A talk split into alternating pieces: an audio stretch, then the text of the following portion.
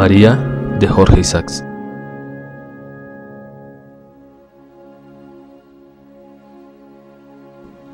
El colombiano Jorge Isaacs, que nació en 1837 y murió en 1895, escribió apenas un libro de poemas y una maravillosa novela, esta llamada María en 1867.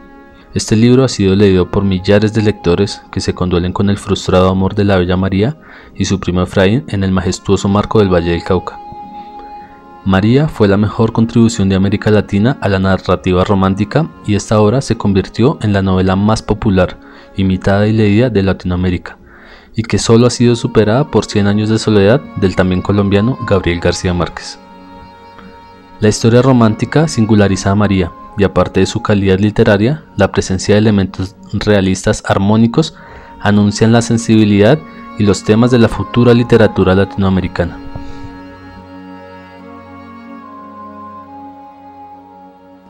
En la novela hay una viva curiosidad por las ideas, los libros y los hechos históricos del resto del mundo. Es una novela para nada provinciana. Aparte de escribir los acontecimientos en el Valle del Cauca y sus costumbres, también abarca temas de la época en el mundo.